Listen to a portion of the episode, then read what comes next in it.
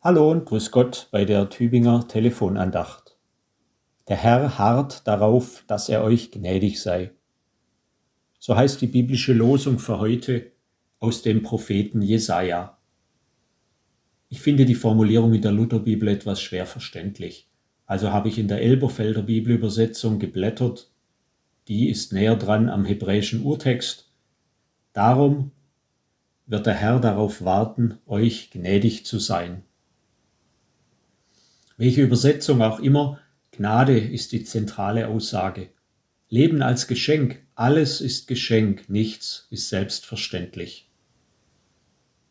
Diese Haltung der Dankbarkeit ist offen für die Zukunft. Darum wird der Herr darauf warten, euch gnädig zu sein. Gott ist nicht fertig mit seiner Welt und mit uns.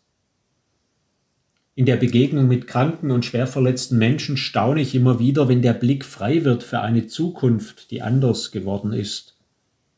Wenn was wie Zuversicht und Vertrauen möglich werden. Richtig, da staune ich als Außenstehender, wie viel Kraft das innen kostet, kann ich höchstens erahnen.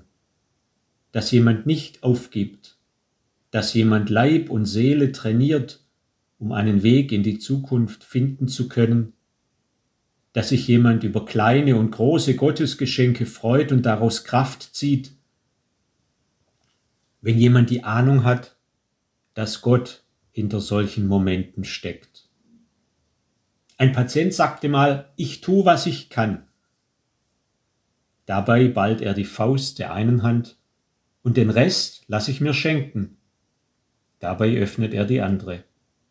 Ich tu, was ich kann und den Rest lasse ich mir schenken. Das wünsche ich Ihnen und das wünsche ich mir selbst auch, eine gelingende Balance von Selbstvertrauen und Gottvertrauen. Ihnen einen guten und gesegneten Tag. Wolfgang Krimmer, Pfarrer in der BG Klinik und im Hospiz.